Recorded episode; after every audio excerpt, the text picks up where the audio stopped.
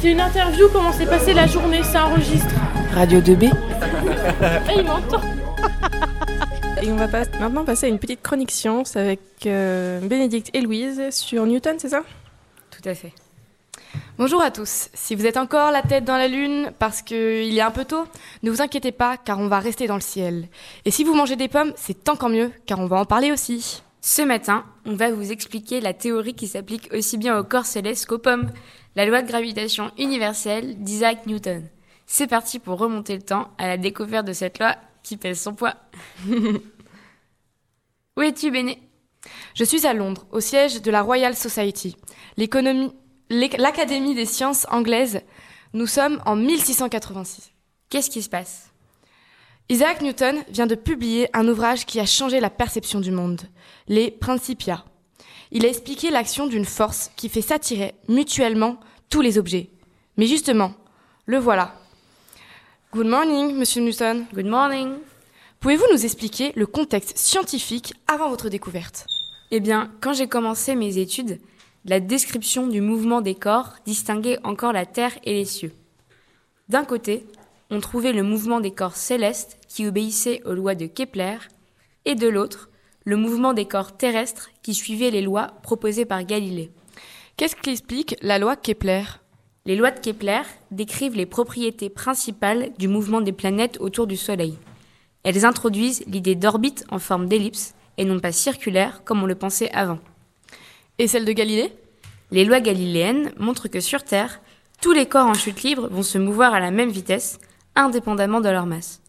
Elles introduisent aussi le principe d'inertie, qui est fondamental pour la physique. C'est quoi l'inertie exactement? En fait, lorsqu'un objet est lancé à une vitesse initiale dans un milieu autre que le vide, il se frotte avec par exemple l'air ou le sol. Cela crée des forces qui vont s'opposer à sa vitesse et l'objet va ralentir, puis finir par s'arrêter. Il a perdu sa vitesse initiale. Un exemple de la vie courante est le suivant.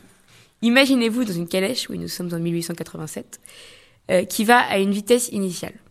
Vous êtes alors un objet qui se déplace à la même vitesse que la calèche. Elle vous, entre guillemets, donne sa vitesse. Mais si la calèche s'arrête brutalement, alors vous serez projeté vers l'avant, car vous allez toujours à la vitesse initiale de la calèche. C'est ça l'inertie. Ainsi, Galilée en a déduit que tout corps possède un- une certaine inertie qui l'oblige à conserver sa vitesse, à moins qu'une force extérieure, une force de frottement par exemple, ne l'oblige à arrêter ce mouvement ou à modifier cette vitesse. Et c'est donc Galilée qui a introduit l'idée de force. En effet, de ce principe découle naturellement la notion de force, la plus fondamentale en physique. Une force est ce qui modifie le mouvement d'un corps, tant en vitesse qu'en trajectoire. En l'absence de force, le corps poursuit sa trajectoire et conserve sa vitesse. Si une force est appliquée dessus, alors l'objet modifiera cette trajectoire. Qu'est-ce que vous avez mis sur la piste de vos recherches? En fait, les descriptions fournies par ces deux lois n'étaient pas complètes. Elles ne fournissaient aucun renseignement sur la cause des mouvements des objets sur Terre ni des corps célestes. Et puis, je me suis demandé, pourquoi est-ce que des objets, comme des météorites, chutent, tandis que d'autres, comme la lutte, gravitent autour d'un autre corps? En fait, vous avez voulu faire le lien entre les deux lois. Qu'avez-vous alors imaginé? Eh bien, j'ai imaginé le raisonnement suivant. On place un canon au sommet d'une montagne, avec lequel on va tirer des boulets d'une grande puissance. On suppose que les boulets ne sont pas freinés par l'atmosphère terrestre. Si on met une petite quantité de poudre dans le canon, le boulet ira à quelques dizaines de mètres. En augmentant la quantité de poudre, on pourra l'envoyer de plus en plus loin, à un kilomètre, à dix kilomètres, et ainsi de suite. Mais le boulet sera soumis à la pesanteur et la terre de la Terre et obéira aux lois de Galilée sur le mouvement des corps. Il finira par retomber. Qu'est-ce qui est-il si la vitesse devient encore plus grande? Si on multiplie encore la puissance du canon, à partir d'un certain moment, le boulet ira de l'autre côté de la Terre. Enfin, en augmentant encore la vitesse, il arrivera à un point où le boulet fera le tour de la Terre avant de passer au-dessus de notre tête et de continuer son vol. À ce stade, il parcourt une très grande distance avant d'atteindre le sol et va voir le sol s'éloigner de lui. Mais pourquoi? Parce que la Terre est ronde, et que si vous vous déplacez dans l'air en suivant une exacte ligne droite, inévitablement vous vous éloignez du sol puisqu'il est courbé. Donc, si on suit ce raisonnement, si le boulet est tiré suffisamment vite, il est possible que le sol s'éloigne plus vite du boulet à cause de la courbure de la Terre, qu'il ne chute vers le sol. Alors, le boulet n'atteindra jamais le sol, il partira dans l'espace. Eh oui. Alors, sous certaines conditions, il décrira un cercle ou une ellipse autour de la Terre. Il sera en orbite et se conformera aux lois de Kepler sur les mouvements des corps célestes. Donc, un objet entre en orbite si sa vitesse est très grande. Et d'où vous est venue l'idée de la gravité? En observant divers phénomènes, j'ai pensé que c'est une même attraction qui fait s'attirer mutuellement tous les objets.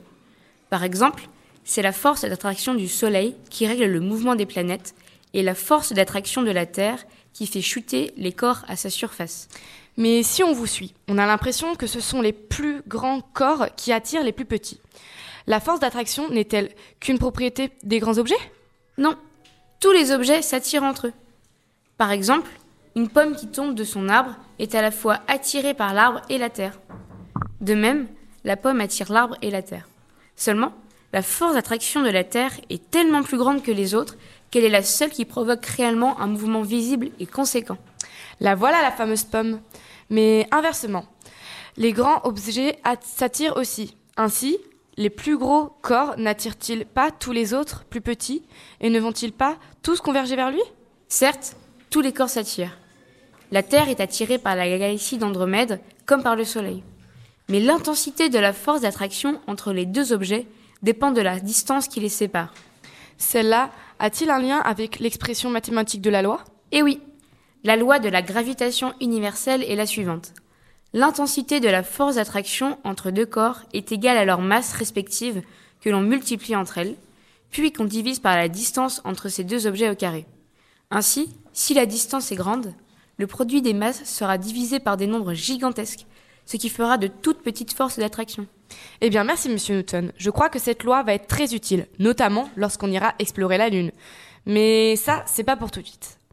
Allez, c'est tout pour la physique, parce que demain, on parlera de biologie, mais on continue dans les fruits et légumes, puisqu'on parlera des petits pois et de l'hérédité génétique. Merci les filles.